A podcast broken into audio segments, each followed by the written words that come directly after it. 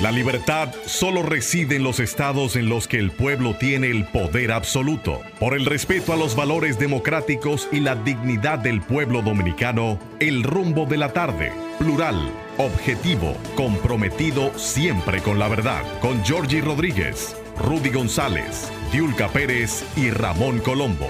Los poderosos ya están en el aire. Buenas tardes, República Dominicana. Aquí se inicia el rumbo de la tarde con los poderosos Rudy González, Olga Almanzar y Georgie Rodríguez. En la parte técnica, Sandy Guerrero y Juan Ramón Gómez.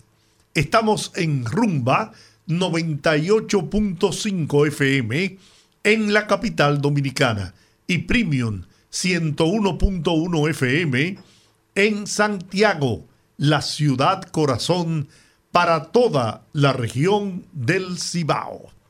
Buenas tardes, señor amigo, hermano Rudy González. Buenas tardes, Giorgi. Buenas tardes, Olga. Buenas tardes, Sandy. Juan Ramón. Buenas tardes, amigos que están con nosotros en esta hora, como cada tarde, aquí por Rumba 98.5 FM Rumbo de la tarde. Nos han apodado, nos han llamado, nosotros nos, hemos, nos hemos creído y lo asumimos, los poderosos. No, no, no, no, es así. Así, Olga, lo asumimos. Así los poderosos. Tú eres de los poderosos, déjate de estar haciéndote ahí. ¿Quién yo? Para que te, para, te pone pesada para que te cargue. No, hombre, no, qué poderosa voy a ser yo. Yo quiero, antes de entrar en, en, materia.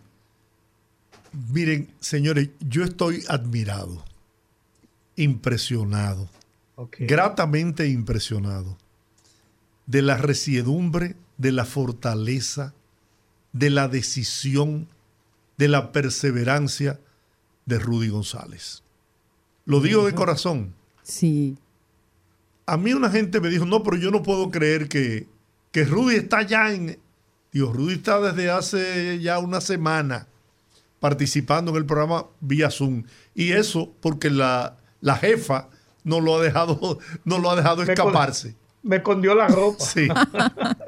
Pero la verdad, querido amigo, hay que admirar en ti esa, esa fortaleza esa, esa fuerza de voluntad y, y darle muchas gracias a Dios porque tu recuperación ha sido perfecta y así continuará y Dios te va a prolongar por muchos, muchos años la vida y yo espero verlos también.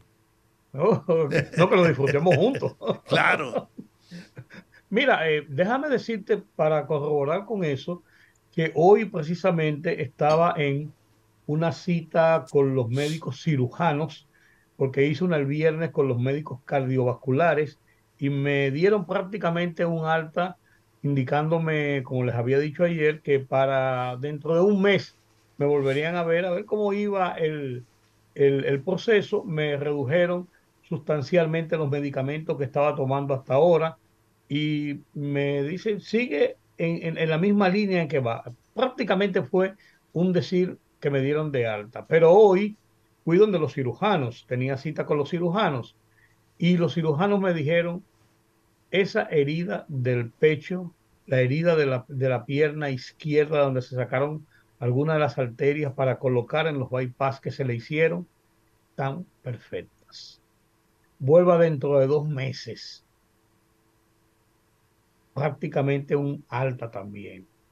Y fui ayer al departamento de terapia de allá mismo de Sedimat, que está en el quinto piso, muy bien instalado todo eso, para terapias de personas que se han, eh, han tenido cirugías, principalmente cirugías del corazón, y eh, hay, unos procedimientos para ayudar a uno a, recuperar eh, toda su, todas sus potencialidades de salud y ya me hicieron la primera prueba que se hace, es una prueba de seis minutos, monitoreando todos los, signos vitales y todo.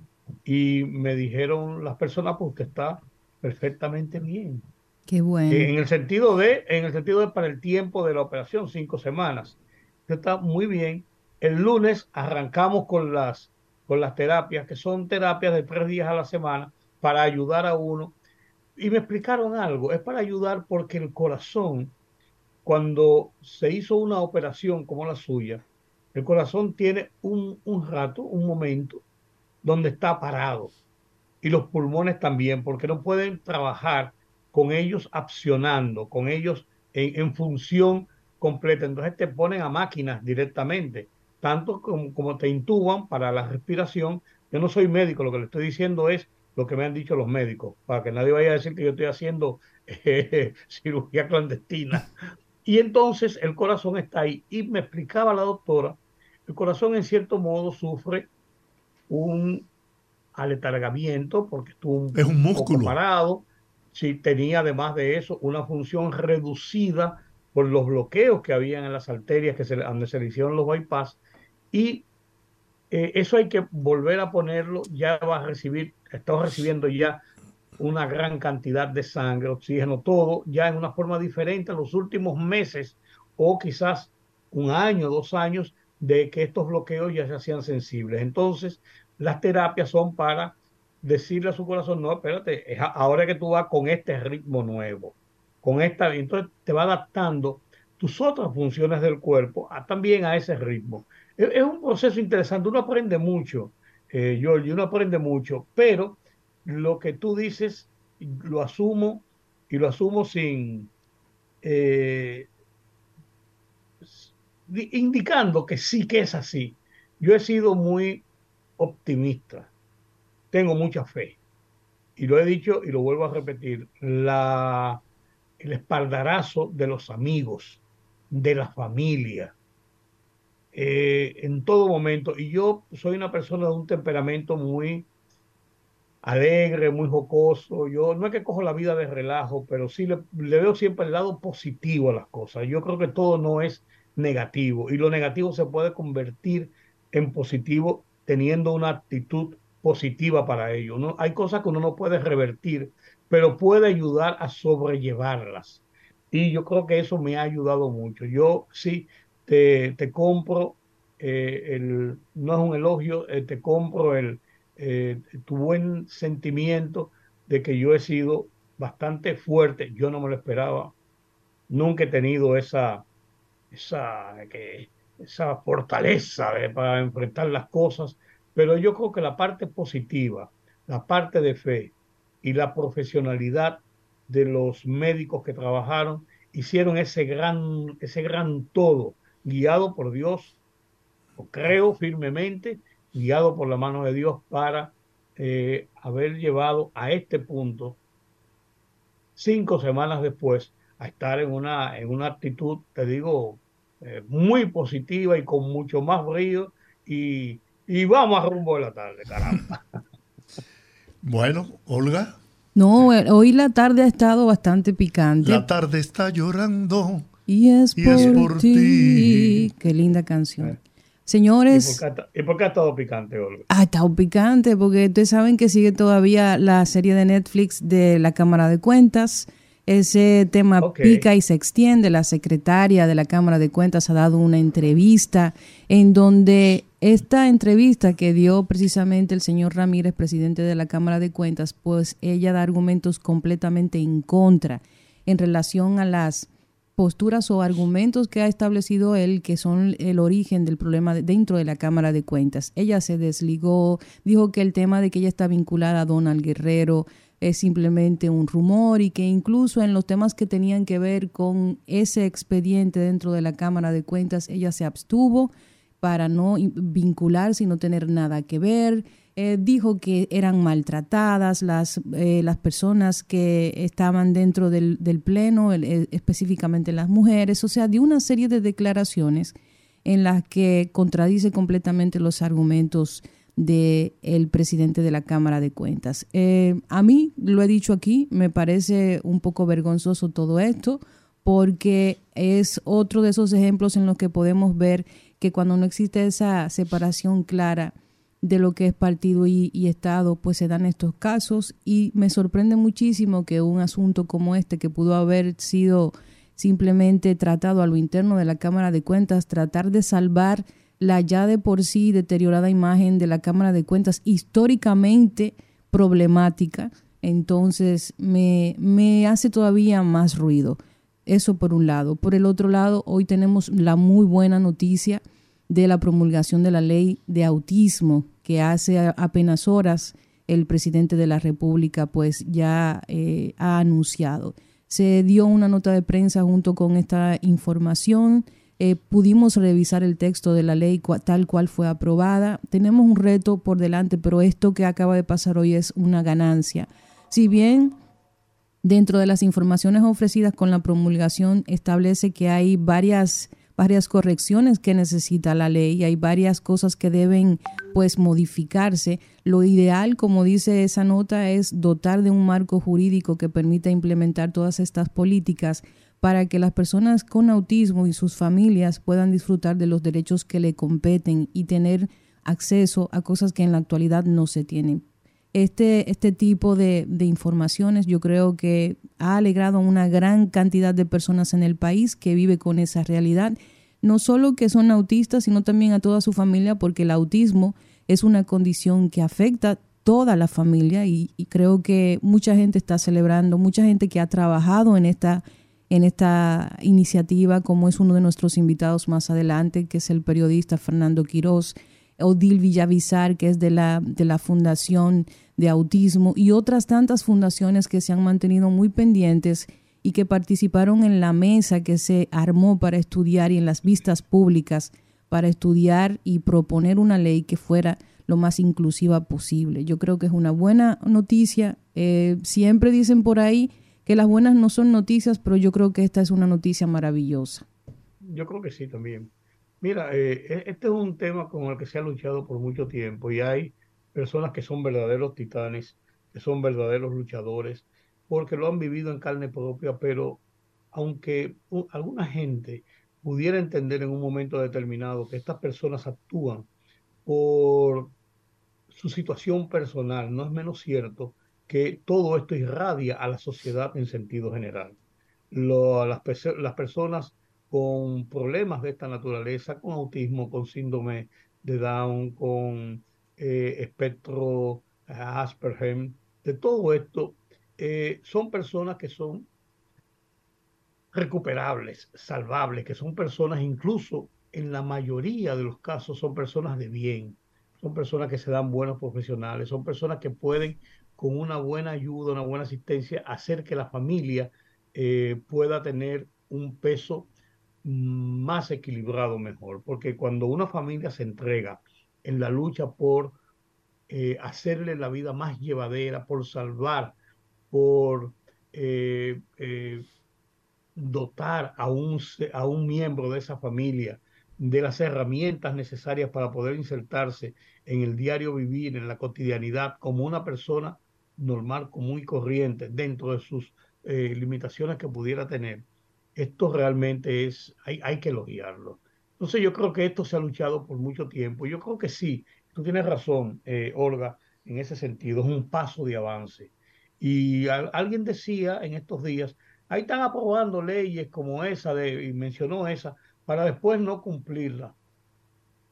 No vamos a ser negativos, vamos a ser positivos, sí para cumplirlas, sí para ampliarlas, sí para sacarle el provecho necesario en favor de las familias yo creo que es un paso de avance. Estoy total, totalmente de acuerdo contigo y eh, creo que hasta fuiste conservadora en, expresar lo que esto puede eh, significar para la sociedad dominicana, porque no es uno ni dos los casos que tenemos en República Dominicana.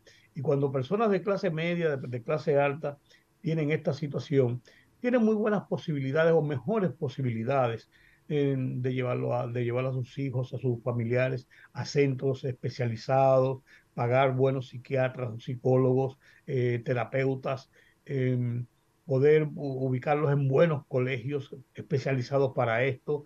O sea, tienen mejores posibilidades, pero hay una franja muy grande de la sociedad que incluso muchas veces ni cuenta se da de la situación que están enfrentando y entonces no tienen la capacidad de poder ayudar a esos miembros de la familia y a ellos mismos como familia integral en solucionar esos problemas. Yo creo, yo creo que sí, yo creo que también eh, el tema se ha posicionado en la opinión pública en los últimos meses de, con una atención permanente y creo que también ha servido para quitar un poquito de esos mitos que, que se ciernen sobre el autismo, de que mucha gente entiende que el autismo es una discapacidad en su, en su sentido más amplio y es lo que dice usted, don Rudy, es, un, es una condición, es un espectro en el que una persona con un diagnóstico a tiempo y con tratamientos, pues puede tener una vida completamente normal. De hecho, hay muchos casos que ya se están viendo de remisión del autismo, de una persona que puede ser diagnosticada con autismo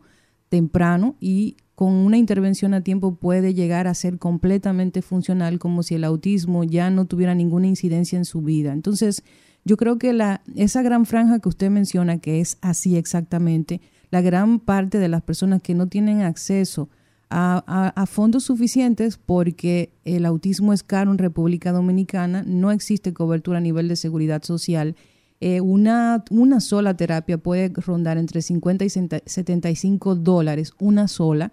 Y el promedio, se han hecho análisis, sobre todo de las personas que estamos, que estamos vinculadas al tema, de que ronda unos 150 mil pesos mensuales mantener el tratamiento de un niño con autismo. Entonces, yo creo que el hecho de que se pueda contar con esta ley es un paso de avance sin dudas. Es cierto que República Dominicana las leyes no le faltan, sin embargo, yo considero que si nosotros como país hemos logrado avanzar en esta discusión, también podremos dar los pasos necesarios para la implementación real de los que sigan creciendo estos centros CAID que trabajan con niños con eh, espectro autista y otras condiciones, que podamos contar con un apoyo de la seguridad social para la cobertura de los profesionales de la salud que trabajan con este tema y, y sobre todo el tema de la educación, porque la educación es un derecho. Y también en este segmento poblacional de los niños con autismo y sus familias representa un verdadero sacrificio y a veces una búsqueda que no tiene los mejores resultados, tener acceso a una educación especializada que no siempre está al alcance de los bolsillos de las personas. Así que lo que hay es que seguir empujando esta, esta situación, tomar esta ley y que se pueda implementar y seguir empujando en esa dirección. Bueno, en, en cuanto a lo que tú planteaste en principio, del tema de la Cámara de Cuentas, no quise, no quise dejar pasar el tema de esta ley y del tema de, del autismo, no quise dejarlo pasar. Pero yo creo que lo que ha pasado, además de que haya un mar de fondo, de que haya algunos problemas internos, de que sean cierto aquello o mentira lo otro, el tema es que organismos como la Cámara de Cuentas no pueden estar aireando problemas internos y creando crisis con problemas internos que pudieran ser salvables o solucionables internamente. Yo creo que la, la entrevista del presidente de la Cámara de Cuentas, Janel, hace tres semanas en un programa de televisión, eh, no era necesaria, eh, no era necesario en ese sentido incurrir en hacer afirmaciones eh, y establecer calificativos sobre la situación interna, menos decir que una persona secuestrada, presa de los temores y todo esto. Y creo que también, en ese mismo orden, la declaración de la secretaria del, del Consejo Directivo de la Cámara de Cuentas, una de las miembros, en ese mismo sentido de que sí pasa esto y pasa aquello, yo creo que tampoco era necesario. Yo creo que si esto está en manos de los que tienen que estar en la Cámara de Diputados, hay que esperar los resultados de esa investigación, de, ese, de esa revisión de la situación que se está haciendo. Yo creo que están provocando una tormenta mayor por una búsqueda de protagonismo que no es necesario y que no es que le hace daño al presidente de la Cámara de Cuentas o sus miembros, le hace daño a un poder del Estado que debe actuar de una forma muy independiente y jugar un rol vital, vital para el, principalmente el manejo y uso de los fondos públicos en manos de funcionarios electos y designados. Es que la Cámara de Cuentas es el brazo ejecutor fiscalizador del Congreso Nacional. Claro, claro. Y ahora mismo. el Congreso lo está investigando. Claro. Esa entrevista que sostuvieron la comisión de la Cámara de Cuentas de la Cámara de Diputados con los miembros titulares de la Cámara de Cuentas, yo por, escuché opiniones de miembros de, esa comisión de, decir que la situación no es insalvable. O sea, que veían posibilidad de que pudiera salvarse, pero con todas estas declaraciones, yo creo que estos señores miembros de la Cámara de Cuentas están haciendo todo lo posible porque se tome la decisión de sustituirlos. Por lo que se ve, ahí no hay posibilidad alguna de una reconciliación, de un trabajo en equipo. Ahí, ahí se han producido ya ofensas insalvables que nadie podrá recoger. Entonces, y el país no se puede dar el lujo de, que, de no tener ese organismo funcionando de manera eficiente y transparente. Si lo que se busca es que no se dé a la luz pública una serie de, de auditorías que están cuestionadas y que a decir de los expertos que la han visto están maquilladas para salvar o, o no perjudicar a determinadas personas del mundo político, entonces hay que saber muy bien que este país está sediento de justicia, sediento de ver que aquellos que le robaron el sueño al pueblo dominicano, que le quitaron la posibilidad a los, a los jóvenes, a los adultos envejecientes, a las mujeres, el derecho a una vida digna, paguen ante la justicia. Paguen ante la justicia por los errores o los desmanes que cometieron en las funciones públicas que desempeñaban. Yo creo que no hay marcha atrás y el Congreso Nacional se verá obligado a tener que sustituir a los actuales miembros de la Cámara de Cuentas. Pero también entonces a quién le cree uno, don Giorgi, don Rudy, audiencia, porque por un lado tenemos las versiones de los diferentes miembros, pero entonces el primer día de entrevistas sale Soraya Suárez, diputada, dice, da una versión de algunas cosas que podía mencionar, que yo entiendo que fue una imprudencia, siendo el primer día debían tener más información para dar declaraciones a la prensa. Y ella fue una invitada porque Exactamente. no es miembro de la Entonces sale Soraya Suárez, da unas declaraciones a la prensa de un tema que yo entiendo debió manejarse con más prudencia, esperar a que se dieran todas las entrevistas para tener un concepto más amplio de la situación y luego salen miembros de la comisión desmintiendo a Soraya Suárez. Entonces, Miembro no, el presidente. El presidente, eh, em, el señor Lanza, Genao Lanza, desmintiéndola. Entonces uno se pregunta, ¿a quién le voy a creer? Pero también esta misma persona, la secretaria de la Cámara de Cuentas, en la entrevista que le hizo el periódico hoy, establece que em, según ella entiende, piensan que es porque hay ahí auditorías que son del gobierno pasado. Y ella dice, ella declara públicamente que también hay dos auditorías para contrarrestar ese argumento, que es una a la, gestión de Fulcar y otra que se hizo una auditoría a Punta Catalina, en donde ella misma dice que hay varios, eh, varios, varios eh, hechos que son de corrupción administrativa, que son claros y que están firmados por las personas que dicen que no quieren que salgan las auditorías. O sea, ¿a quién le cree uno en este lío? Porque yo entiendo que cuando hay tantas versiones en una situación tan delicada como esta, la gente va a tomar partido.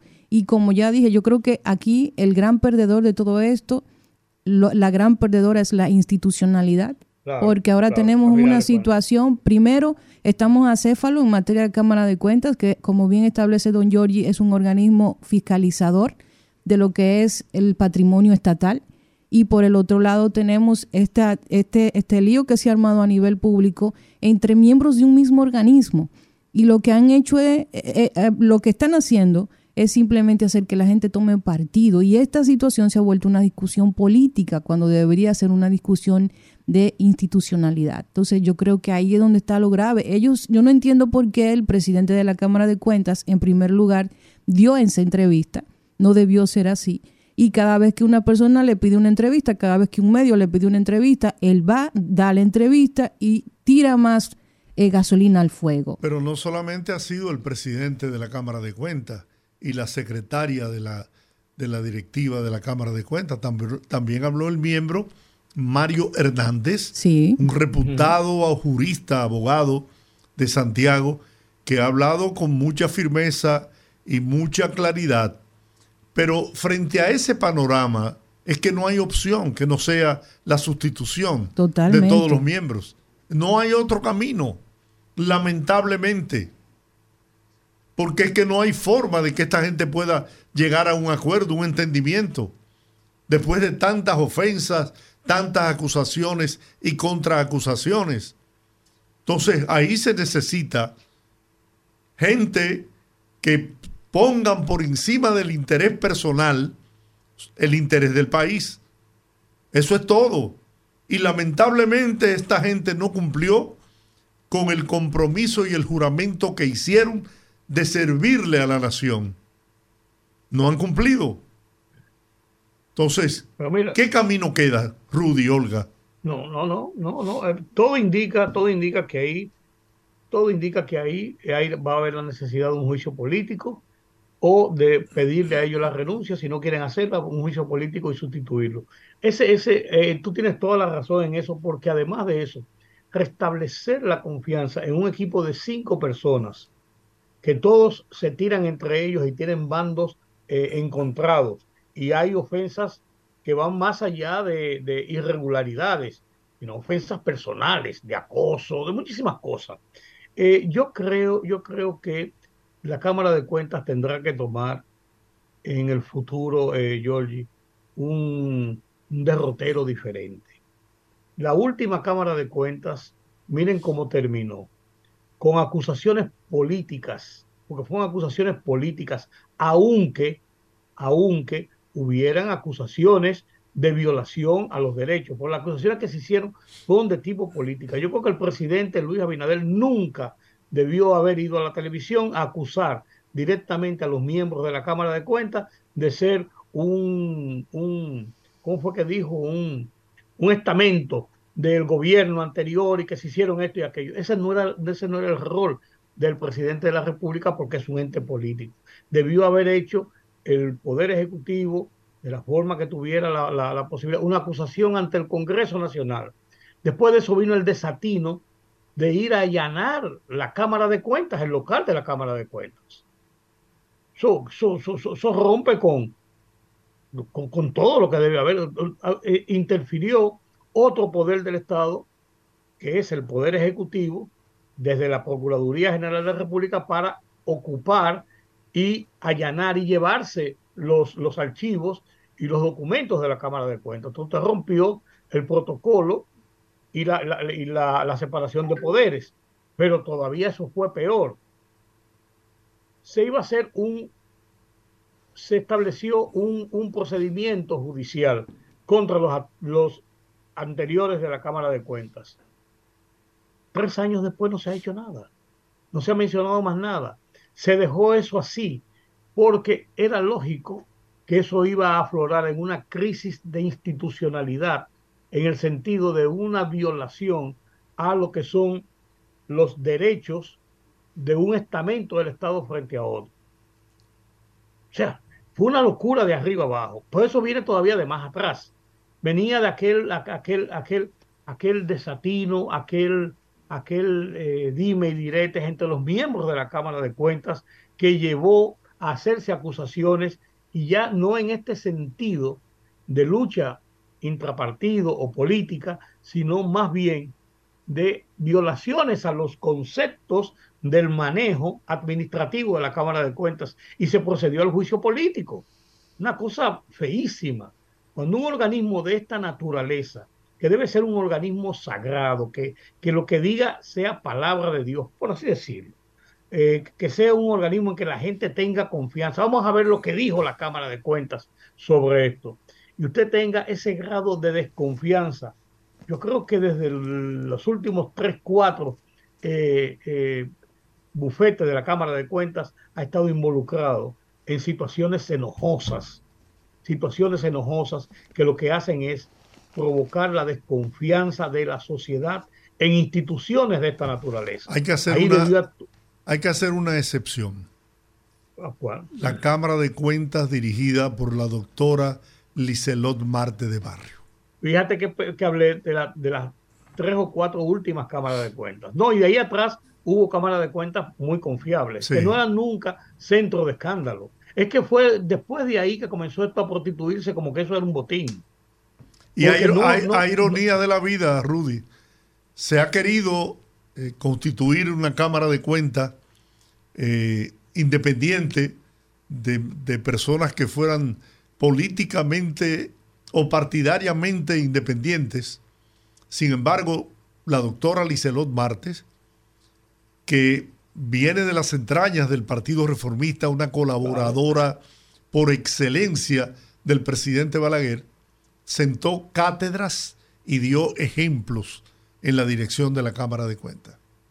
Yo creo que al final se trata de ética profesional y de ética personal. Yo creo que no se trata ni siquiera de, simpatía partidista, no se trata siquiera de, evidentemente que eso influye, porque no, no vivimos en Suiza, sabemos en qué país vivimos, y aquí eh, es difícil, aquí uno, incluso en el ejercicio de la comunicación, cuando uno establece un comentario respecto de cualquier tema, la gente te divide en dos posibles eh, opciones, o en contra o a favor del gobierno o de un partido. Entonces, en una sociedad tan matizada por el tema político, yo sé que es difícil sacar el tema de cualquier situación que se dé y en este caso también tiene una influencia sin dudas.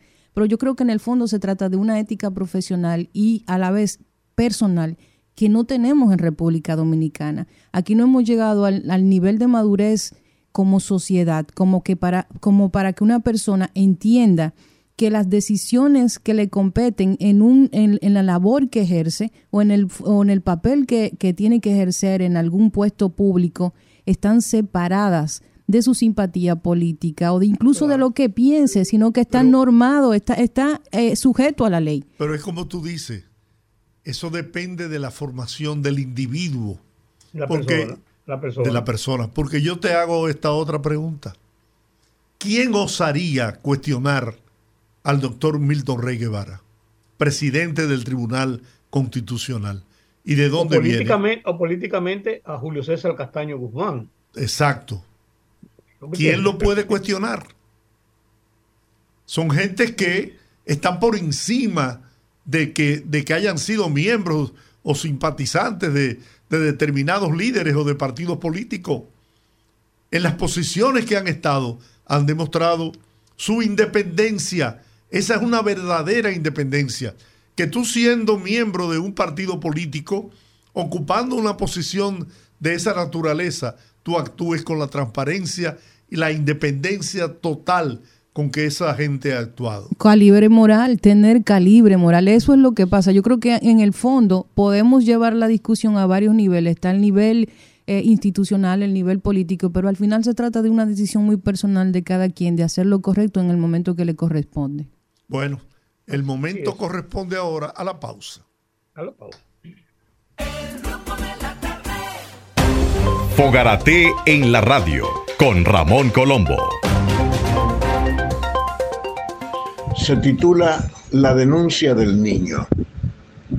Y en medio del doloroso drama de aquel niñito aferrado desesperadamente a las rejas de la cárcel camión rumbo a la deportación, se produjo un hecho extraordinario cuando se escuchó bien alto en español y creol para que todos lo entendieran, especialmente los gendarmes de migración, una voz infantil que decía, Vargas Llosa tuvo razón cuando dijo que los dominicanos son unos parias insensibles, racistas y antihaitianos. Basta ese hecho inhumano para que el autor de la fiesta del chivo lamentablemente no se retracte de lo dicho, pese a haber sido cancelado el responsable del suceso. Fogarate en la radio con Ramón Colombo. El rumbo de la tarde, el rumbo de la tarde, el rumbo de la tarde. El candidato a la presidencia de la República del Partido de la Liberación Dominicana en días pasados hizo un pronunciamiento en, dirección de que iban a presentar un proyecto de ley en el Congreso Nacional con el propósito de que sea eliminado el anticipo que pagan las empresas eh, a través del impuesto sobre la renta. Hoy los diputados peledeístas pues depositaron ese proyecto y precisamente para abordar este tema hemos hecho contacto con el vocero de la bancada de diputados del Partido de la Liberación Dominicana, Juan Julio Campos. Buenas tardes, diputado. Sí, buenas tardes, don Giorgi. Buenas tardes, don Rudy. Saludos para todos y especialmente para los oyentes. Muchas gracias. Gracias por recibir nuestra llamada. Una pregunta, diputado. Ese proyecto que yo sé que la mayoría, y por no decir todos, los empresarios y comerciantes eh, verían con, con, gran agrado, ¿no? Porque la verdad es que es una carga tremenda el tema del anticipo. Pero ese proyecto ustedes lo acompañaron porque además de eso son recursos que incluso están, forman parte del presupuesto de la nación. 8 mil millones mensuales. Ustedes eh, acompañaron ese proyecto de la identificación de, de, los de sectores en donde el gobierno pudiera compensar esos 8 mil millones de pesos que recibe mensualmente? Sí, eh, oigan, ese proyecto eh, es un proyecto de ley mediante el cual se derogan varias disposiciones, o sea, las disposiciones vigentes en el Código Tributario sobre el anticipo al impuesto sobre la renta. Eh, nosotros entendemos que si el gobierno eficientiza eh, lo que son las recaudaciones, el cobro de impuestos en la República Dominicana y mejora el gasto. Un ejemplo, hay un dineral que el gobierno invierte en publicidad, millones y millones de pesos. Pero también aquí hay una nómina súper abultada, la nómina pública. Instituciones que doblan la nómina que había en el gobierno pasado, entre otros gastos que tiene el gobierno dominicano, que yo entiendo, nosotros entendemos que deben de mejorarse. Y hay otros sectores más, los subsidios eh, que hace el gobierno a muchas instituciones que pueden pagar sus impuestos. O sea, por ahí podría compensarse eh, lo que son esos recursos que alega impuestos internos le faltarían al Estado, al gobierno dominicano. ¿Dónde, desde, qué tiempo, ¿Desde qué tiempo, perdóname Rudy, está en, ejecución el, tema del, del, anticipo? Eso es del 2013, ¿no? No, e, el tema del anticipo es más viejo. Ese tema 2004. Está desde el 2005. Ah, eh, o sea, desde el 13 de diciembre, estamos hablando de que nosotros estamos propugnando porque se elimine el artículo 314 del Código Tributario Dominicano, o sea, la ley 1192, que fue modificado por el artículo 7 de la ley número 557-05, o sea, estamos hablando del 2005, de fecha 13 de diciembre del año 2005 es cuando comienza a aplicarse el famoso anticipo. ¿Y por qué si eso se aplica desde el 2005, es ahora que el Partido de la Liberación Dominicana presenta ese proyecto cuando tuvo control por mucho tiempo del Congreso Nacional en ambas cámaras y le hubiera sido facilísimo aprobar la eliminación de, de, esa, de ese pago del anticipo. ¿Por qué ahora? Una ley que, era, eh, que era temporal, no era, no era definitiva. Exacto. Sí, claro, es que cuando se aprobó esa ley, eh, eh, se aprobó porque eran tiempos difíciles, o sea, el país no tenía el acceso a, colocación de bonos en el mercado internacional, a los préstamos que ahora mismo se han tomado más de 25 mil millones de dólares y las situaciones del país eran diferentes. O sea, estamos viviendo tiempos diferentes en donde el comercio, o sea, está muy atascado, muy ahogado con muchos temas que tenemos. Y eh, algún día tenía que tomarse. O sea, además, eh, con George y don Rudy, ese, es un, eso, ese tema de ese proyecto, de la derogación eh, y eliminar el anticipo, eso lo tiene el PRM en su programa de gobierno. Lo que, o sea, yo, lo que pasa es que ellos no lo aplicaron. Una cosa es con violín y otra cosa es con guitarra, pero ellos lo que lo tienen contemplado en su programa de gobierno y no lo aplicaron. Pero son tiempos diferentes, o sea, eh, vivimos en momentos en que el comercio, el emprendedor, el empresario no aguanta más. Además, ¿por qué? Y algún día tenía que hacerse. Lo que se hacía en el gobierno pasado, aunque fuese del PLD, necesariamente no tenemos que apoyar eso. Hoy una cosa, ayer una cosa estaba bien y hoy está mal y viceversa. O sea, algún día tenía que eliminarse esto. Además, eso no es constitucional, eso no se aplica en ningún país del mundo, solo en este país. Pero yo voy a, yo, yo, yo voy a ser, yo voy a ser eh, de abogado del diablo.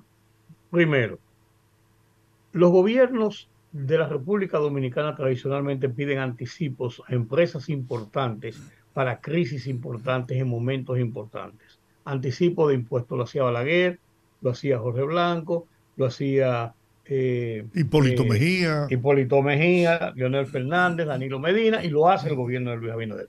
Bien. O sea, los anticipos no, eh, buscar anticipos para, como una forma de, solucionar crisis, bien. Ese, este, este, impuesto se puso en una forma transitoria en un momento de una crisis determinada. Sin embargo, mi pregunta es la siguiente. ¿Por qué los legisladores, en este caso de la oposición, en el caso de ustedes, no hicieron este planteamiento cuando esto llegó consignado dentro del presupuesto de ley y gastos públicos para el 2023.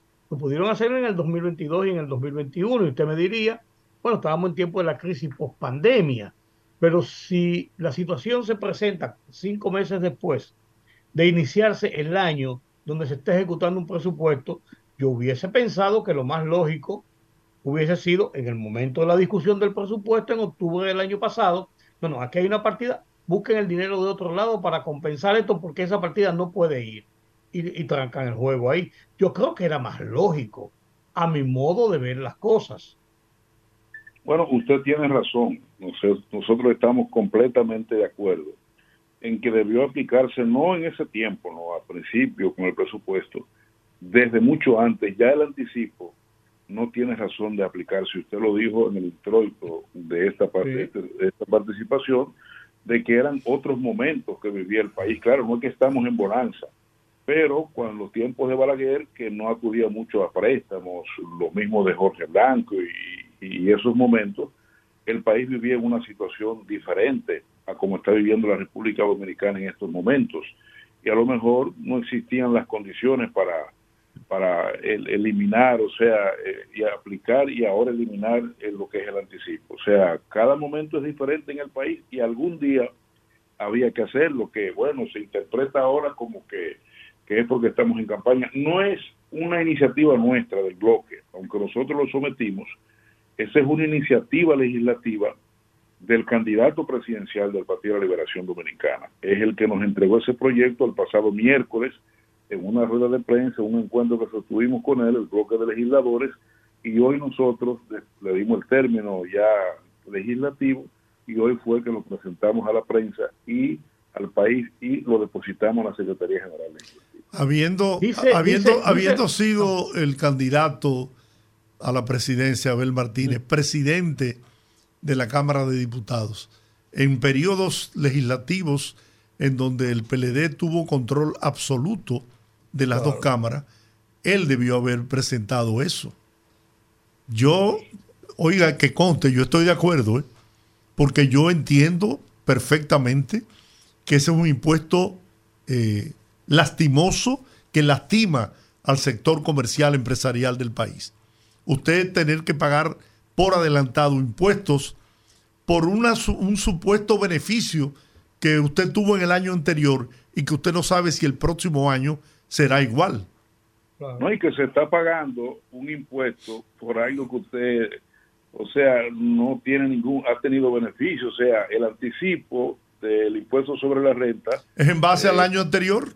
A lo que usted se ganó en el año anterior y representa, don Rudy, don George, una carga tributaria de gran peso para las micro, pequeñas, pequeñas y medianas empresas, ya que establece, establece compromisos tributarios previo a la genera, oigan bien, previo a la generación de la renta, por lo que muchas empresas tienen, oigan bien, tienen que endeudarse esas empresas para cumplir con este grabado. Eso es algo que nunca debió existir en este país. Yo creo, mira, en este país hay una deuda eh, tremenda.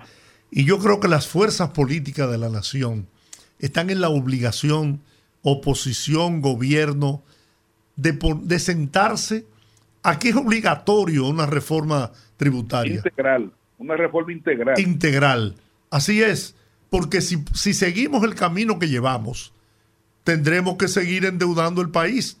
Porque cuando el gobierno, el Estado no tiene recursos con que enfrentar las necesidades del pueblo dominicano, ¿de dónde va a buscar el dinero? Endeudando el país más de lo que está. Esa es la realidad. Y hay que decir algo. ¿eh? Si, si fue extraordinaria la situación cuando se impuso el, el anticipo, miren, no menos extraordinaria es la crisis que estamos todavía en medio de ellas, de ella, porque todavía no hemos superado. Nosotros hemos logrado, y eso hay que reconocérselo, al presidente Luis Abinader, hemos logrado sacar la nariz desde el fondo del mar, pero todavía el país transita por caminos tormentosos. Y esos caminos son esos caminos son lo que han creado, o sea, las condiciones que tenemos hoy, condiciones financieras y fiscales que son las que han llevado al establecimiento del anticipo, o sea, del impuesto sobre la renta, que, que las condiciones no son igual, que han cambiado. O sea, este es un compromiso tributario que representa hoy en día, más que nunca, por la situación mismo que usted está diciendo, una retranca para el desarrollo empresarial de la República Dominicana. Pero mira, yo quiero, yo quiero volver a ser abogado del diablo. Mira, vamos a ponernos en la realidad. Usted decía, diputado, que la nómina pública está súper abultada. Y yo creo que sí. Yo creo que sí, yo creo que es una nómina que monta los 700 mil y pico de, de empleados, de personas que le están pagando salarios. Ahora, mi pregunta es la siguiente. Yo me hago la pregunta, se la hago a usted y la hago pública. ¿Cómo enfrentar el tema de la nómina pública?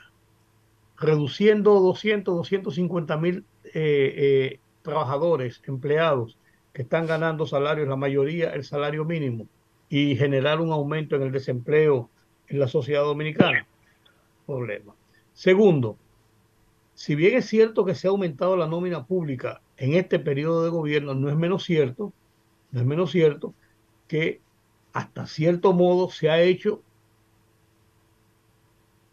yo diría que hasta de, hasta de complacencia con los partidos de la oposición, principalmente el partido suyo, de no despedir a la gente de ese partido para nombrar a la gente de este gobierno o de, este partido, porque esa es la lucha política y eso es así, así funciona el sistema de la democracia política en República Dominicana. Dos, ese es un lado. ¿Cómo lo, cómo lo solucionamos? Deme una idea de cómo lo solucionamos. Y la otra parte es la siguiente. ¿Qué hacemos en el sentido del gasto público?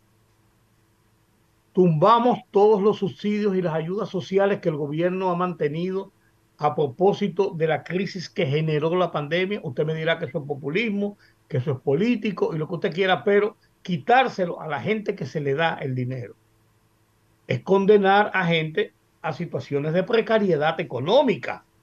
O sea, tenemos que, tenemos que aterrizar y poner las cosas eh, eh, eh, en un justo lugar. ¿Cómo usted me diría cuál, dónde está la varita mágica para solucionar esos dos problemitas. Yo puedo citarle cinco más. Bueno, varita mágica no hay, eh, don Rudy, no. Eso no, eso no lo tiene, eso no lo tiene nadie, ni lo tiene el PRM ni lo tenía el PLD. pero eh, eficientizar las recaudaciones, eso se puede hacer, y mejorar el gasto también, eso se puede hacer. Con relación a los subsidios, bueno, eso hay que revisarse. No sé si era don Giorgi que hablaba ahora usted mismo, de que aquí hay que hacer una reforma integral al sistema tributario en la República Dominicana.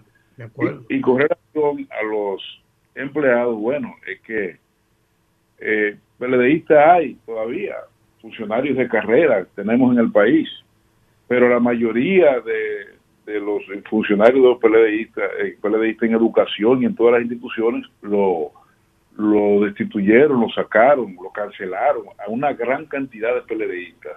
Y el gobierno tiene una nómina de los de la misma gente del gobierno que incluso hay muchos que reclaman que no que no lo han empleado todavía y yo conozco casos en educación de personas que eran directores regionales y directores de distritos escolares eh, y esa gente están cobrando sin trabajar que como asesores porque colocaron ahí a dirigentes y activistas del PRM o sea que eso es parte y así me imagino que hay en muchas instituciones o sea que se ha abultado la nómina y eso conlleva gastos que eso afecta a lo que es el Estado Dominicano. Mire, eso no va a desaparecer del país hasta tanto el sector privado no se convierta en el principal empleador de la República Dominicana. Estamos de acuerdo. Es una deuda social. Lamentablemente todos sabemos que está mal, pero tenemos que aceptarlo porque, como bien señala Rudy, vamos a tirar a la calle a cientos de miles de dominicanos. ¿Eso qué va a hacer eso? Incrementar la delincuencia, si ahora vivimos en un estado de zozobra, la, pobreza. la delincuencia, porque el que cae en extrema pobreza y ve a su hijo dando gritos que no tiene para darle un pan, ¿qué hace? Lo va a buscar de donde quiera el dinero. Entonces, esto es una cadena, pero yo le digo, yo estoy de acuerdo con eso, ¿eh? pero hay que buscar los mecanismos y las vías mediante las cuales el gobierno dominicano, el Estado, pueda reemplazar esos recursos, porque le vamos a quitar el subsidio a la energía eléctrica. se cae el gobierno. A los combustibles se cae el gobierno. Al bono gas, a, los, Es que es una cosa, lamentablemente es así, tristemente, pero es así. Diputado, muchas gracias. Usted siempre consecuente con nosotros y estamos aquí siempre a su disposición. Juan Julio Campos. Gracias a ustedes, los escucho y les sigo. Un abrazo y que Dios les bendiga. Amén, amén. Igual para usted. Muy amable, muy amable. gracias por su Juan Julio Campos, vocero de los diputados del Partido de la Liberación Dominicana. Es hora de ir a la pausa. Volvemos.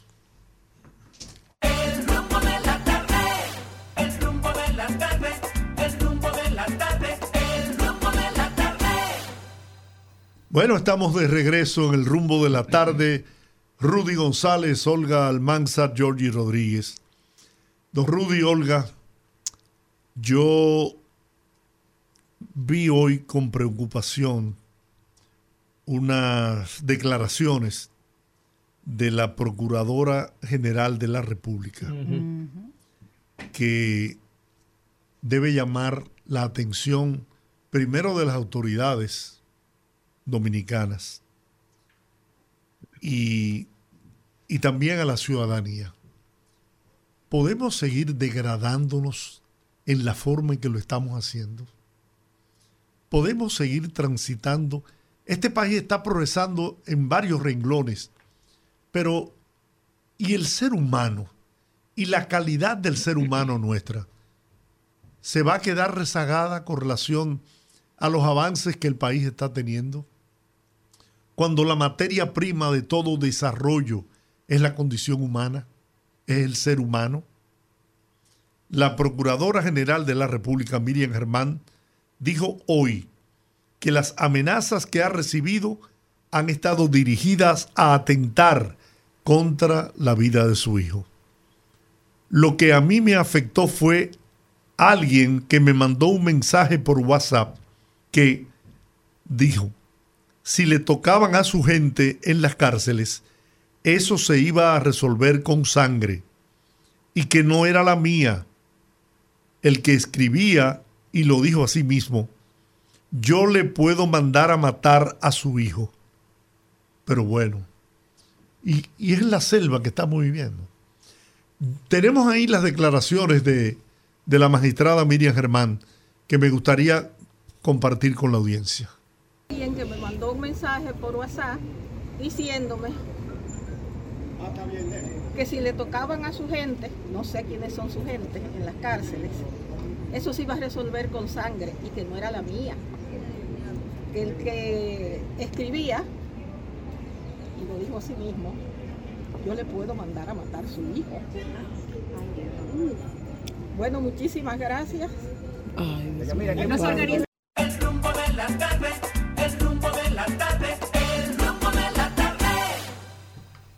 Bueno, Georgie, tenemos ejemplos en Colombia. Aquí en el continente tenemos ejemplos en México de cómo las amenazas comienzan con amenazas para tratar de doblar el brazo a figuras importantes de los estamentos de poder del Estado. En Colombia se convirtió esto en una, en una eh, orgía de sangre. Y México ha ido en los últimos años por la misma vía. Yo este tipo de, este tipo de acciones que detesto y me estremecen, porque a cualquiera le puede pasar, no lo tomo como, como un decir, como mira lo que están diciendo, que miren, que se cuiden. No, esto hay que llegar a las últimas consecuencias. ¿Quiénes son los que están haciendo estas amenazas? Y dar un ejemplo. Y dar un ejemplo. No esperar que esto se convierta en una eventual vía de hecho o que esto se convierta en una moda. Porque hoy es la magistrada Miriam Germán, mañana puede ser cualquier ciudadano. Porque esta gente que están hablando de gente en las cárceles, están hablando de gente del bajo mundo y están hablando de acciones contra la principal persecutora de la, del crimen y del delito, la Procuraduría General de la República, un estamento del Estado Dominicano. Oiga, hay que poner las cosas en ese contexto. Yo, yo le doy mucha gravedad a esto. Yo le doy mucha gravedad a esto porque eh, hay, que verlo en ese, en, en- ese sentido y dar con los responsables. El, Estado tiene mecanismos para dar con los responsables. Yo me imagino, Rudy, que i- identificar el WhatsApp, de dónde salió ese WhatsApp, Claro. no debe ser una el- cosa del otro mundo. Y el IP, sí, el IP, y buscarlo. Yo creo, yo creo que no es tan difícil. Primero, aquí yo creo que es un tema curioso. Primero, yo pienso que una persona que te está escribiendo, abogando o amenazando en base a personas que están en las cárceles, me suena más a mí que esa persona está en la cárcel, tal vez. Y yo creo que no es nada difícil. Pero esto también pone, eh, eh, ubicarlos, pero esto también pone de fondo una, quizás un, un tema de, de, de seguridad de personas de alto perfil, como es el caso de la procuradora. Y de desafío a la Y, sí, y que yo creo que debe mandarse un mensaje. Los, me ima- imagino que los organismos de seguridad que están asignados a figuras como estas deben reforzarse. Aquí en República Dominicana somos muy confiados y yo creo que una realidad que vivimos todos y que sufrimos todos como sociedad fue primero precisamente hoy se, se conmemora un año de, de lo ocurrido con Orlando, Orlando Jorge Mera. Jorge Mera, recordemos y nunca olvidemos esa situación.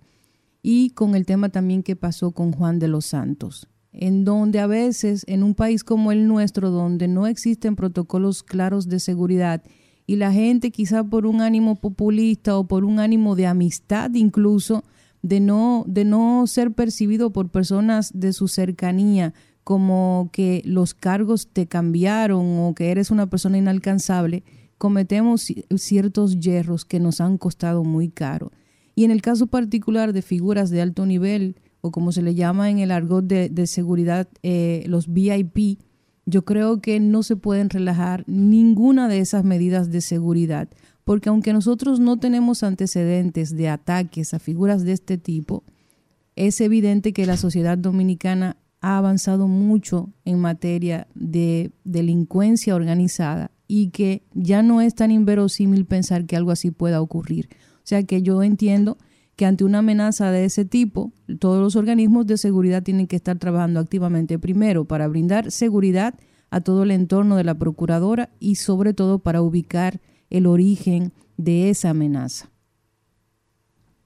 Bueno, en otro orden, el, el tribunal, tercer tribunal colegiado del Distrito Nacional, acogió el incidente presentado por la Fiscalía del Distrito Nacional y admitió el audiovisual y otras pruebas en el caso que se sigue al vicealmirante retirado Félix Albuquerque Comprés por el asesinato del comunicador Manuel Duncan.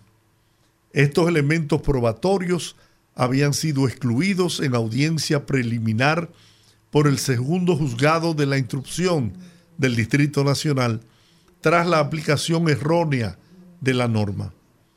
La jueza de la instrucción invirtió la regla de aplicación de la teoría del árbol envenenado al excluir los testimonios de Isaac Abraham Rosado Marte y José Hernández por considerarlos una consecuencia de la prueba audiovisual y el informe que analiza esta audio, audiovisual, cuando en realidad ellas son la consecuencia de la testimonial, explicó el órgano de justicia. Eso está claro. Yo nunca entendí lo, de, lo, del, lo del video. La exclusión del video. Ah, sí, ah, bueno, porque el video no es una prueba porque no fue autorizado por un juez. ¿Y qué querían? Que, que un juez mandara a poner una cosa ahí porque iba a pasar un hecho. Por Dios. Fue un sitio público, una cámara de seguridad que está actuando para ver situaciones públicas. Y eso fue una situación pública. Por Dios, eso no, ¿tú me entiendes? Yo, yo, a mí me cuadró la cabeza. Yo nunca entendí esa parte. Yo me confieso y vuelvo y digo, yo no estoy haciendo de abogado, yo no soy abogado, pero yo lo que tengo es lógica. ¿Verdad, Jorge? Por, Dios.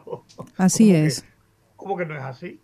Adelante, Olga. Bueno, ustedes saben que comenzamos nuestra entrega del programa de hoy precisamente hablando de esta buena noticia de la promulgación de la ley de autismo. Y si hay una de las personas que siempre ha estado pendiente de este tema, que ha participado activamente en todo el proceso, ya que fue y es el coordinador de la mesa de diálogo sobre autismo, es el señor Fernando Quiroz, quien se encuentra con nosotros en línea para hablar acerca de, de esta promulgación, qué significa y muchos otros puntos en relación a el tema de la ley de autismo. Bienvenido, don Fernando, al rumbo de la tarde.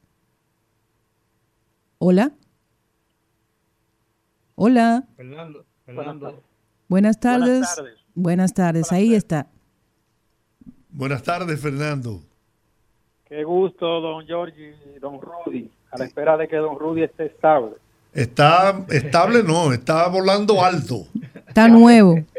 Gracias a Dios, yo me, me, mantuve al tanto. Gracias Sí. a Dios. Yo lo, yo lo sé, yo lo sé. Tú sabes que Fernando, eh, eh, Olga y Giorgi eh, trabajamos juntos en última hora. Sí. Sí. Y Fernando, Bueno, don Rudy es- fue mi primer maestro de periodismo. Qué bien. No, no, yo trabajamos juntos. Fernando y su hermana Margarita vinieron Sí. desde Moca y llegaron aquí muy jóvenes eh, en busca de concretar su sueño de ser periodistas. Y lo Así es. concretaron con creces. Fernando ha, ha tenido y asumido eh, papeles protagónicos en una serie de, de situaciones y Margarita es una, una batalladora del día a día. Así es. Editora del periódico hoy. Así es. Así es, así es. Señor Fernando, hablando ya de lo que es la, promulga- la promulgación que bue- se- recibimos hoy esa buena noticia de esta ley de autismo, usted que ha estado activamente trabajando en este tema, ¿qué piensa acerca de la pieza final que se promulga con estas observaciones que ha hecho el Ejecutivo sobre la pieza? Bueno, la ley de autismo, esta, esta iniciativa es un proyecto que se estaba esperando desde hace más de 15 años. Eh, la iniciativa de Franklin Rodríguez y de Dionis Sánchez es un seguimiento al proyecto de la diputada Yuderca de la Rosa, que es madre de un niño con autismo, ya adolescente, pero que no se pudo aprobar ni siquiera en la Cámara de Diputados, nunca. Y la República Dominicana, sobre todo en los últimos años, está necesitando urgentemente las regulaciones del Estado y que el Estado sea quien pare a miles de familias que no es que ni siquiera tienen cómo atender a sus hijos. Muchas familias, incluyendo madres solteras, ni siquiera tienen con qué darle de comer a sus hijos porque están desempleadas al ser una tarea tan demandante y en los casos que estuvieron trabajando son, vamos a decirlo claramente, desvinculadas de empresas públicas, de empresas privadas. Entonces es un estado de desesperación. Y la ley lo que viene es a que a garantizar lo primero desde la evaluación, diagnóstico temprano de la condición para saber en qué grado cae y cómo se enfrenta los ámbitos de salud y educación, porque la mayoría de los muchachos, según van creciendo, quedan fuera de los ámbitos y de, los centros escolares convencionales, y sobre todo cuando van eh, haciéndose jóvenes y adultos, no tienen, en los casos que así lo ameriten, una formación técnica o una formación laboral para insertarse al mundo laboral. Entonces, en un cuadro así, ya ustedes sabrán qué difícil es, sobre todo cuando estamos hablando que cualquier terapia mínima en autismo de 30 minutos, 45, te cuesta entre 3 mil y 6 mil pesos. Una, atender integralmente al autismo te puede costar a una familia hasta 100 mil pesos al mes. Entonces es una situación muy difícil, muy difícil. ¿Qué elementos... Sí, don Rudy. No, no, no, no, continúa tu orden. ¿Qué elementos de la ley le parecen más importantes? Porque hasta este momento no contábamos con ningún marco regulatorio para lograr ciertas eh, decisiones inclusivas en el tema del autismo. ¿Cuáles de esos puntos, usted que trabajó también en el tema de las vistas públicas, considera que son más importantes? Y voy a agregar algo. El presidente y el consultor jurídico señalaron algunas debilidades en la ley aprobada y promulgada. Y que incluso el presidente decidió promulgarla porque no se esperaba, no se podía esperar más por la aprobación de esta ley. Pero invitó a que se, a que se revisara y que en el futuro no muy lejano pudieran modificarse e introducirse las eh, observaciones que él había hecho. Bueno, eh, sí, leímos la, eh, la nota enviada y esas observaciones del Poder Ejecutivo. Aquí la realidad es la siguiente.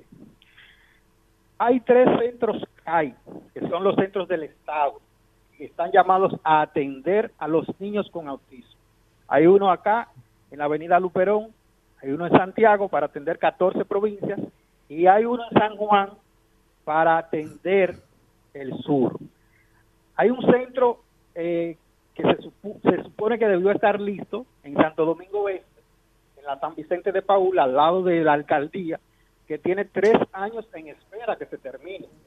Entonces, cuando hablamos de los centros CAI, cuando usted hoy le diagnostica un autismo, tiene que esperar hasta tres y cuatro años para ser atendido.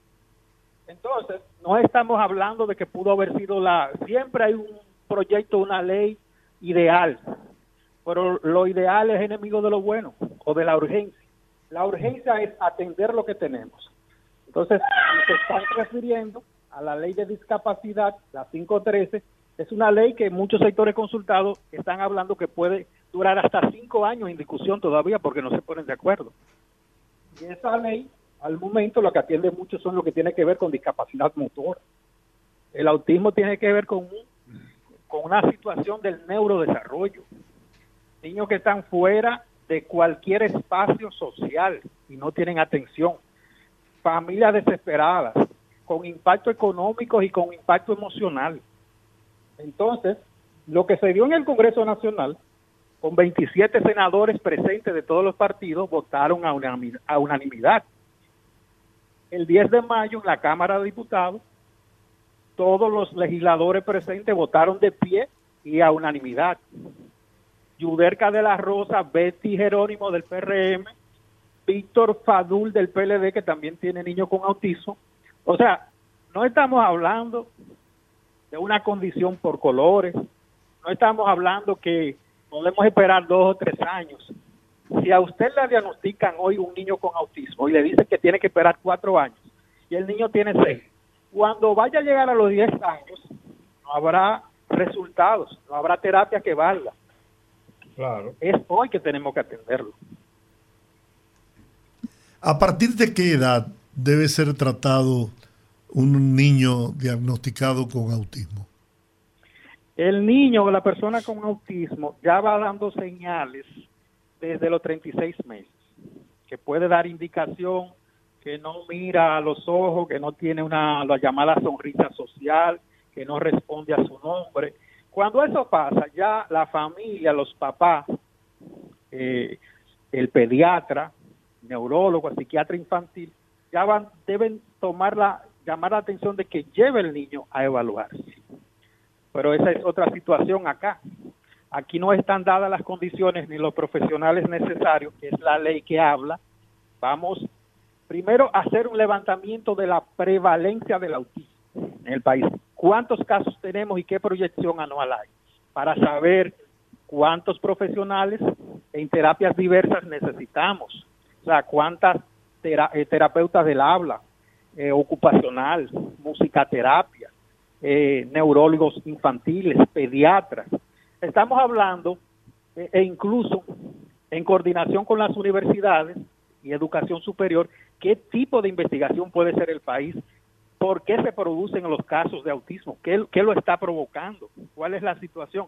Entonces son muchas aristas, Olga, don Rudy, don Giorgi, que estamos llamados a atender, pero la verdad, yo lo digo por mi hijo Fernando Gabriel eh, y mi esposa Irana, que mo- aten- tenemos un niño de 14 años, nosotros no podemos esperar más y las atenciones que hemos tenido son de todo tipo con él, dentro y fuera del país.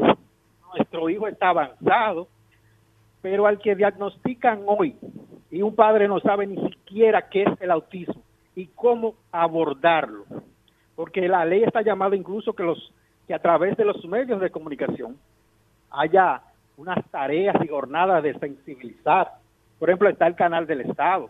Yo dije en un grupo que estuve muy recientemente, el canal del Estado y otros programas pudieran ser utilizados como para terapias grupales, para informar en su amplia programación qué es el autismo, cómo hacerlo, cómo acudir, en los casos que los niños presenten alergia, en los casos que los niños presenten convulsiones, toda una, una serie de, de circuitos que se enfrenta el día a día, familia con el autismo, pero que si lo desconoce puede ser más traumático para ellos. Completamente de acuerdo. Yo creo que uno de los retos más grandes que existen es sensibilizar sobre mucha gente que tiene en su en su casa muchas familias que tienen un niño con esta condición que están dentro del espectro.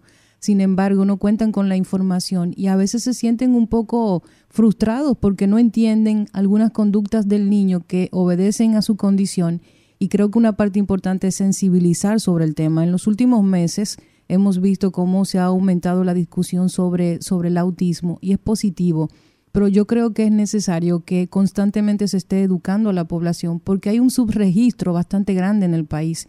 A pesar de que mucho del trabajo que han hecho grandes fundaciones y personas que han estado en este tema durante mucho tiempo, como es el caso de don Fernando de Odil, que ha estado activamente también trabajando en el tema, eh, la, la señora Benítez también, no recuerdo su nombre ahora, Esperanza Benítez, un grupo de profesionales que ha ido trabajando sobre el tema. Yo creo que también deben hacer una mesa para comenzar a sensibilizar en ese sentido, porque es muy importante la intervención temprana del autismo para que esa persona pueda tener pues un desarrollo lo más normal posible dentro de, de su condición.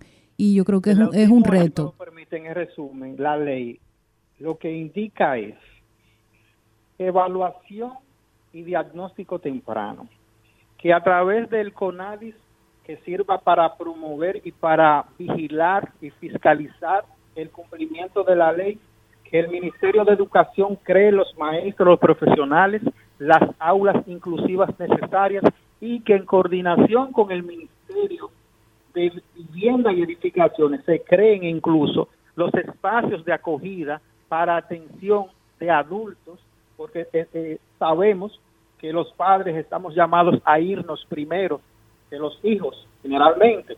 En caso que falten los papás, ¿dónde se quedan los hijos con autismo adulto? El Estado tiene que hacerse responsable. Que en el circuito de hospitales públicos estén dados a llamar y a dar la atención médica y terapéutica. Que a través del Consejo Nacional de la Seguridad Social se establezcan la lista de servicios que necesitan que el SENATA le proporcione el seguro médico. Que a través del Ministerio de Trabajo y de Industria y Comercio se coordinen con empresas públicas y el Infotet para formar los muchachos en algún curso, para formarlo igualmente a las familias feas en empleos, en emprendurismo, para que, le, para que les sirva de algún tipo de sustento, que en los casos de familias pobres o pobreza extrema le lleguen los programas sociales de alimentación, que en los casos de universidades y los muchachos estén en, condiciones de ingresar puedan hacer los ajustes necesarios metodológicos y curriculares para igualmente servirle la atención. O sea, que estamos hablando que desde la niñez hasta la adultez es una ley que no es la perfecta, pero es la que nos podemos dar al momento, pueda atender la familia con autismo en medio de una desesperación.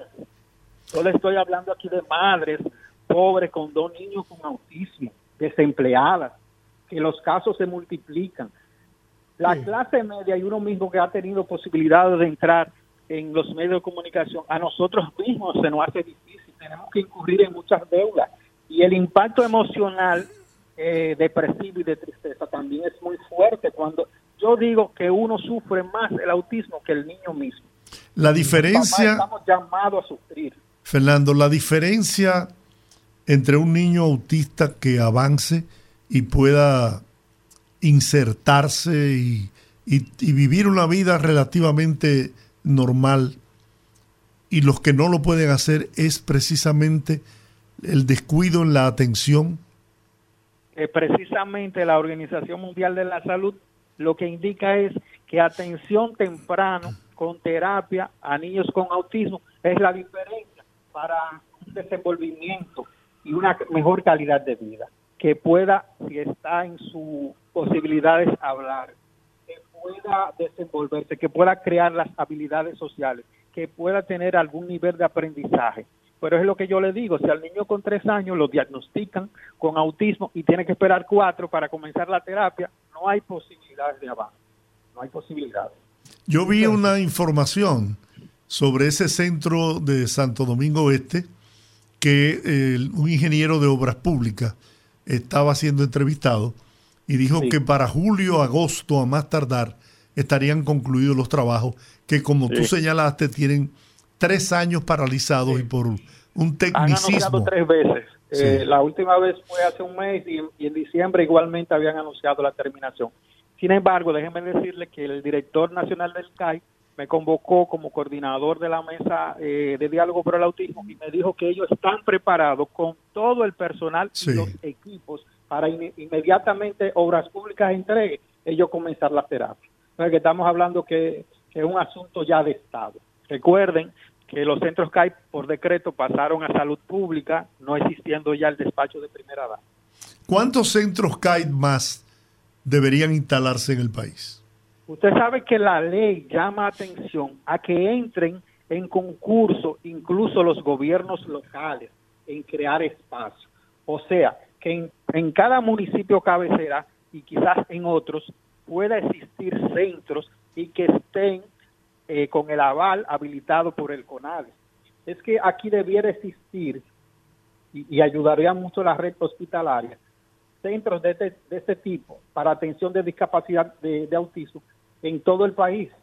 Yo le, yo le he dicho en las reuniones de los senadores y diputados y de todos los, sectores que he participado, incluyendo líderes de medios de comunicación y empresarios, que aquí, si se hubiese querido, ni siquiera era necesario de urgencia la ley, si los ministerios de educación, con el 4% del PIB, el de salud, el de cultura y el Ministerio de Deporte y Juventud para los casos de niños que tengan habilidades artísticas de piano, de disciplina de tenis, de natación, sea competitivas o recreativas, que todo eh, en el, andamiaje del Estado con sus presupuestos.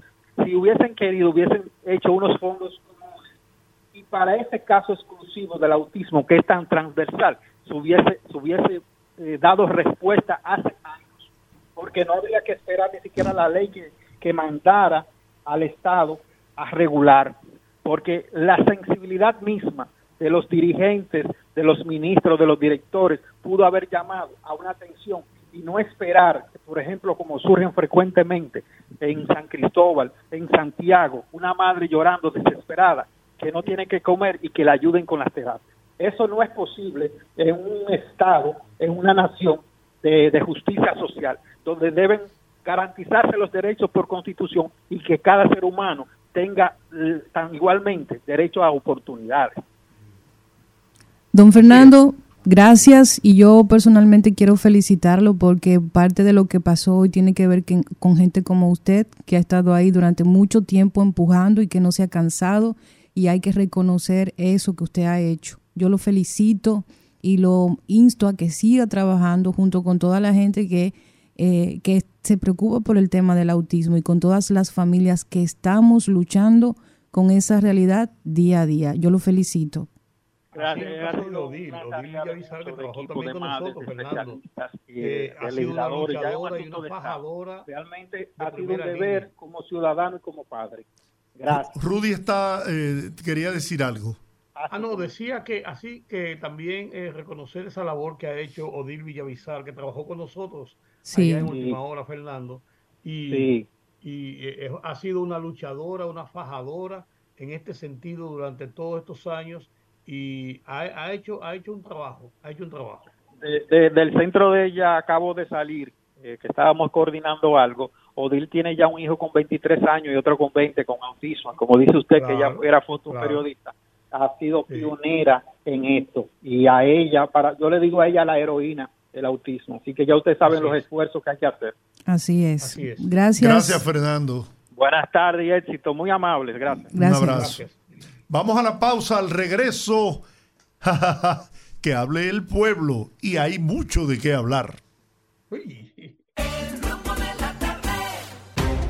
Conectando con la gente, que el pueblo hable en el rumbo de la tarde.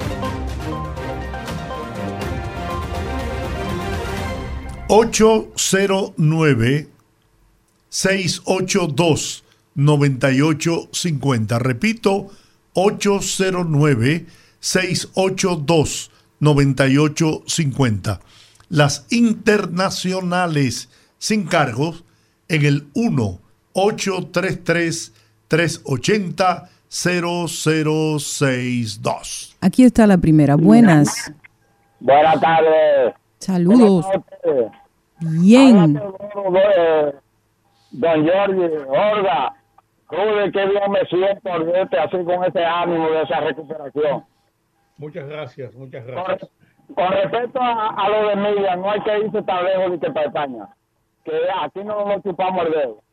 Eso, eso es, eh, eh, sale de esa gente que está sometido por corruptos, tanto los militares como los cosas. Con respecto a los partidos, con respecto a los partidos políticos, yo creo que aquí en algún momento hay que legislar para quitarle ese subsidio. Con los 20 millones que le da Miguel Vargas ya aquí Cantún, tuviera la carretera Baja Bonico, eh, Boniquito y Los Bugos, eh, y otra más arreglada. Hay que quitar eso en algún momento y les hagan desaparecer los partidos políticos, los 20 22 partidos políticos, eh, eh, eh, selecta, que lo que buscan es dinero de nosotros los contribuyentes. Muchas gracias, Teodoro, por la sintonía. Buenas, rumbo de la tarde. Muy buenas tardes, ¿cómo están mis amigos? Bien, cuéntenos. Dándome mucho que nuestro hermano Rudy esté ya ahí. Ahí. Aquí estamos. ahí en el- gracias. Mire, mi hermano, digo mi hermana, el señor acá, don, el señor Rodríguez, me dijo el día viernes que me iba a dejar en mi, en, me iba a marcar de nuevo a mi casa para darme su número, para que usted y yo conversáramos un poquito sobre la señora de allá de Cotuí, la señora. Él me dijo que me lo iba a dar. Usted tiene mi número, creo que hemos hablado. No, con usted no. Usted me lo puede repetir, por favor. ¿Usted podría darme el suyo? Ay, sí, cómo no. Por favor, ¿Quiere el celular o el teléfono? el que le convenga, démelo ahí. 809 Sí, 332 bien. 9129. 9129. Le voy a marcar enseguida para que me agregue. Ah, no, mire, joven. Diga. Sí, también márqueme, que después yo le digo otra cosa. Ah, repítame, repítame. 33 809-332-9129. 9129, perfecto. Por favor, Fran Y- Torres. Fran, le estoy marcando Muchas gracias. a usted. Buenas, rumbo de la tarde.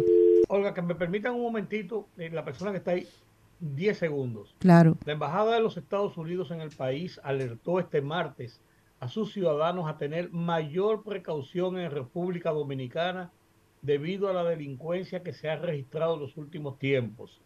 A través del aviso de viaje que pone el país en un nivel 2 y recomienda ejercer mayor precaución a la hora de viajar a República Dominicana, la embajada invitó a sus ciudadanos a tener cuidado en el entorno, a no resistirse físicamente a ningún intento de robo, no mostrar signos de riquezas como usar relojes o joyas caros, además de seguir los consejos de los operadores turísticos y del resort con respecto a las preocupaciones locales de seguridad y protección. Otro aviso. Otra vez, eso se llama echarle una cubeta de aquello a- al país, pero bueno, buenas tardes. Bueno, Hola. Todos los días hay un tiroteo. Bueno, bueno, Jacqueline.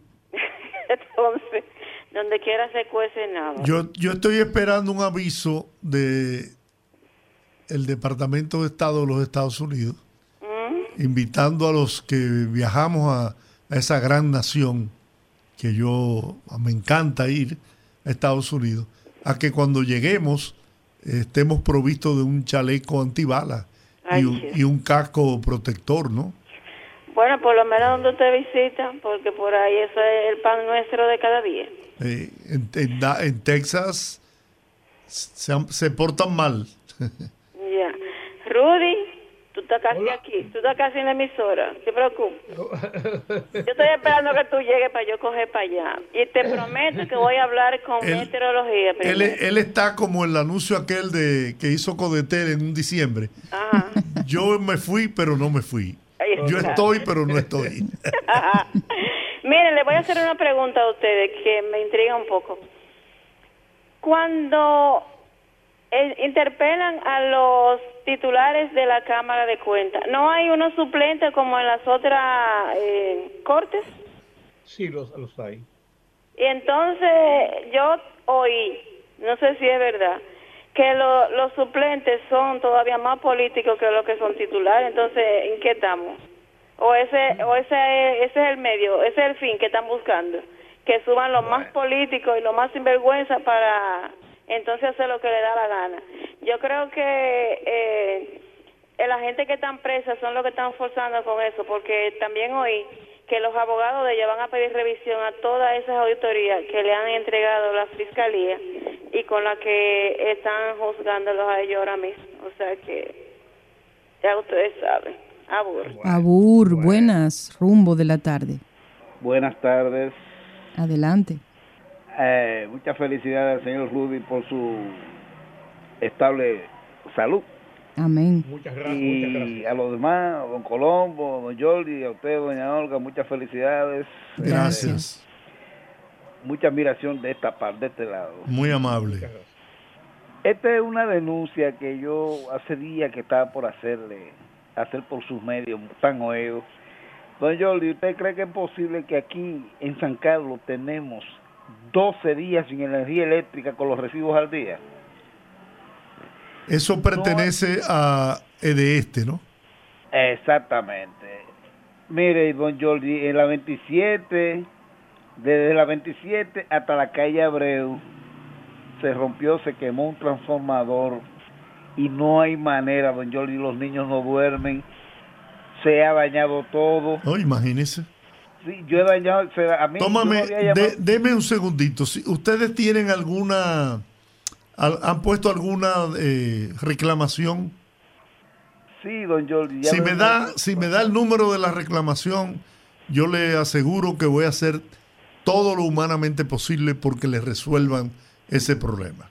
Bueno, en lo particular yo mismo no le he hecho, pero en el barrio le ha hecho todo el mundo. Yo tengo una hermana que ha hecho como tres reclamaciones y no está aquí ahora mismo. Caramba. ¿Qué le, ¿Qué le parece si usted consigue esa información, nos llama y nos comprometemos a eh, pasar todos los datos Pero eh, toma nota del, del lugar. lugar. ¿Me repite, el por lugar. favor? En la calle Barahona, Calle Barahona. desde la 27, desde el- eh, donde está ubicado el Banco Popular, una sucursal del Banco Popular, Sí. para la calle Abreu, Hasta la calle Abreu. y que nunca en la vida se había pagado luz como se está pagando ahora. Ya no, se- hay, no hay manera, los muchachos han querido pues, encender gomas y cosas. 12 días sin luz. 12 días sin luz, doña Orga. 12 Producto del, de, del- de un transformador que se quemó.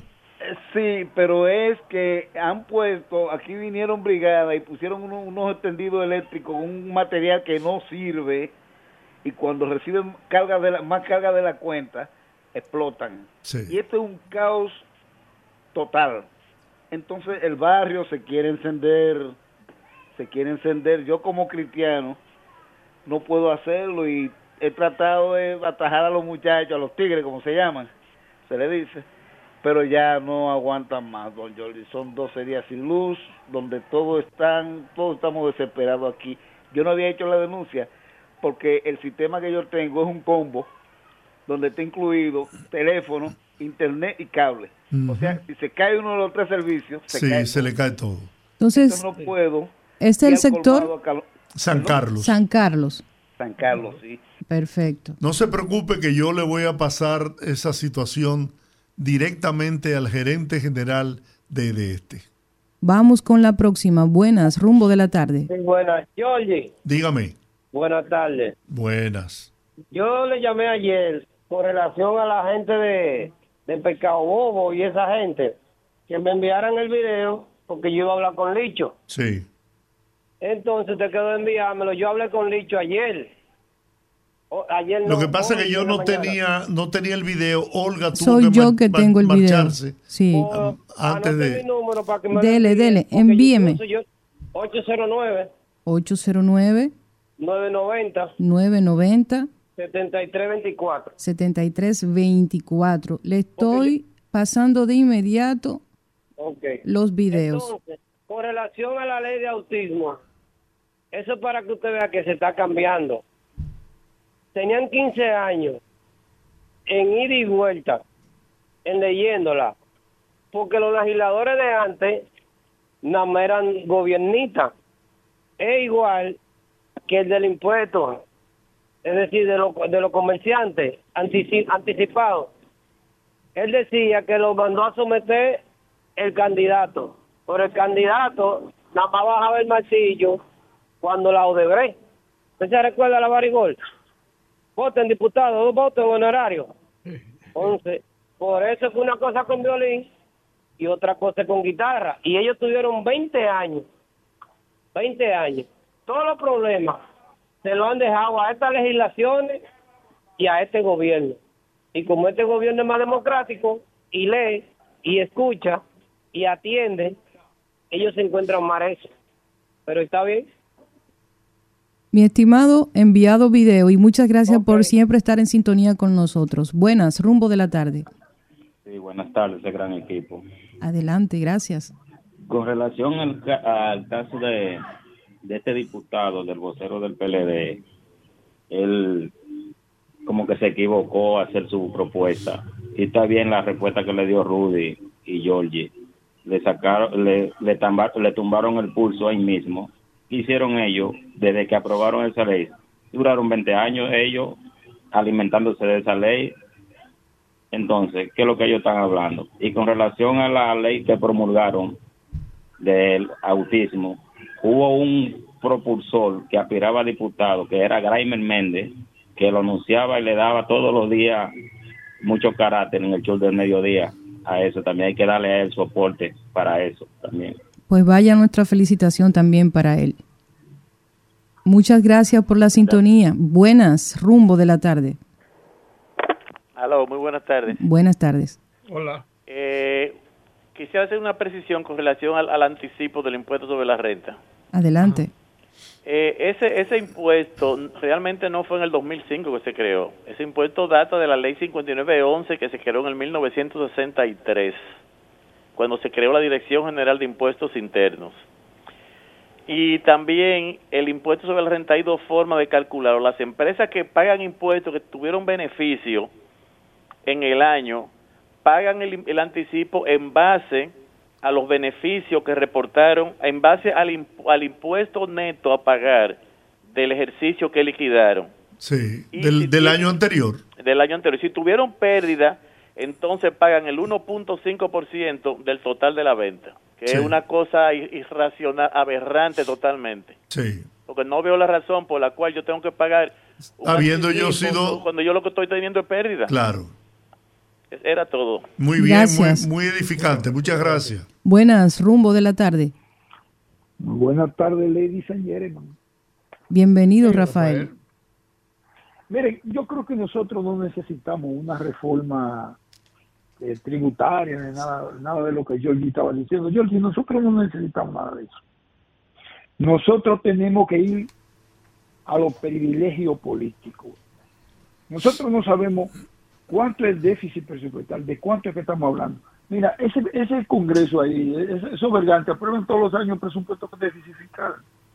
Nosotros tenemos que, mira, Georgie, nosotros tenemos que, este es un problema que vamos rumbo a la Argentina.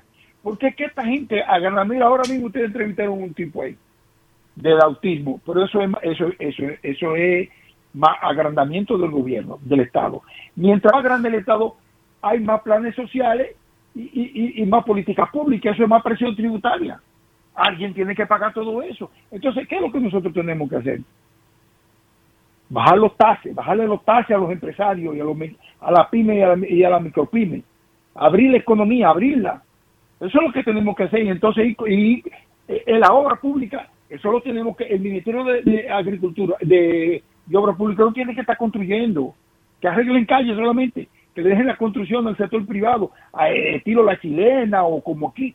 Nosotros tenemos que salir de un montón de, de, de, de, agencias ahí que lo que nos traen es gasto, gasto, pero gasto y robo. La política va a acabar con nosotros. Nosotros tenemos que enfrentar ese, ese financiamiento a los partidos políticos. ¿Para qué? Dándole a vago, un montón de vago, dinero ahí, cobrando todos los años una picoca ahí, viven sin trabajar un año entero. Nosotros tenemos que, y la gente financiando todo eso, todos esos sindicatos. Mira, el código laboral de la República Dominicana es un desastre. Tú coges una gente y te busca un caso. Entonces, así no se puede. Eso hay que reformarlo y sacar el comunismo. ¿Qué tanto socialismo y qué tanta vaina? Eso no lleva la- eso, eso no, da, no va a ningún lado. Eso, eso es miseria. Eso es miseria. Entonces, ¿qué tenemos que hacer nosotros? Forzar al gobierno, a quien sea, a que tenga que meterle mano a, la- a los privilegios políticos. Que no puede ser este dispendio de toda esta gente ganando más que lo que le paga el sector privado. Tú vales lo que te paga el sector privado. Pero esta gente tiene unos sueldos del carajo ahí. Así no se puede. Así no se puede. Y vamos rumbo al despeñadero que vamos. Bueno, Rafael, gracias. Oye, cerró él, cerró Rafael. Muy bien, Rafael, te portaste bien. Buenas. Se cayó esa Se llamada. cayó la llamada. 809-682-9850. Nos queda tiempo para tres llamadas. Así, aquí está la primera. Buenas, rumbo de la tarde. Bueno, Rumbo, mira, ese señor que habló, coge Obama que ¿Tú sabías eso? Él coge Obama que él vive del Estado y también coge SNAP, los food stamp también. Pregúntale si es un hombre sincero, pregúntale si es verdad o es mentira. Gracias. Gracias a usted por la sintonía.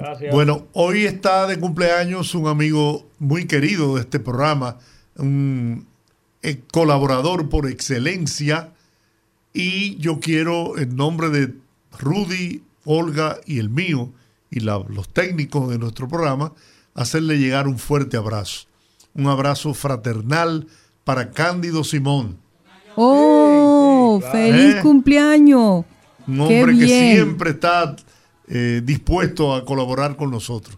Un gran abrazo, lluvia de bendiciones para ti, Cándido, y que celebres tu día, termines de celebrarlo por todo lo alto. Un abrazo grande y a Jochi Santos también, a don Jochi está de Jocheta, cumpleaños, que ¿verdad? está de cumple hoy también. Mucha vida y salud. 69. Que, que acomodaban hace 115. Aquí hay una llamadita. Buenas, rumbo de la tarde. Mi gente, saludos desde Puerto Rico. Aníbal, te extrañábamos. Sí. No, pasa que como yo vi que Rafael llamó, pues yo colgué. Pero mira, increíble, él, él mismo cerró hoy. Sí, sí, yo me sorprendí. Mire, esto, eh, co- con relación al gasto del gobierno, que Rafael critica una cosa y, otra cosa, mira, lo que son gastos sociales, te guste- mire, eso es una inversión a la sociedad, eso no es un gasto. Y bastante dinero que produce nuestro país, para que tú me digas a mí que una persona gana 12 mil pesos en, una, en un trabajo allá, que eso es lo que se gana la mayoría, tiene que cubrir los gastos de, lo que es el síndrome de, eh, auti- de autismo. Que eso es un dineral que se le va. En un país, un país pobre como nosotros, eso es un, el, que, el que le da el tratamiento a su hijo de síndrome, eso es un lujo. Y por otra parte, la gente de, de pecado, pecado bobo, eh, que, que empiecen desde ya a, a, a hacer huelga, porque si, si, si, si, si es por llamado, oye, se nos, se nos va a secar la garganta. Bueno. A eso sinvergüenza. Que empiecen a, a reunirse desde ya, que vayan donde el síndico, donde la gobernadora, donde, donde el senador, y después cojan por el palacio. Porque si no, nunca, nunca van a hacer la carreterita esa, porque parece que a los estrellas no, no le da dinero eso. Ay. Bueno. Yo le iba a preguntar al oyente que llamó ahorita, que habló con Licho, que me diga el santo al que le reza para yo, sentarle- para yo rezarle también. A ver si tú pegas una. Claro, con Licho. A ver, el santo, el santo al que él le reza para yo prenderle tres velitas. Bueno, con esas tres velitas terminamos por hoy. Don Rudy González, Olga Almanza, Georgie Rodríguez.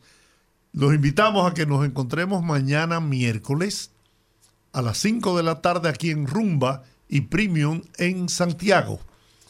Estamos felices de haber compartido con ustedes esta entrega de hoy.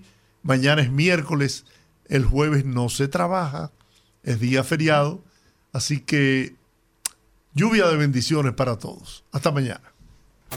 Rumba 98.5, una emisora RCC Media.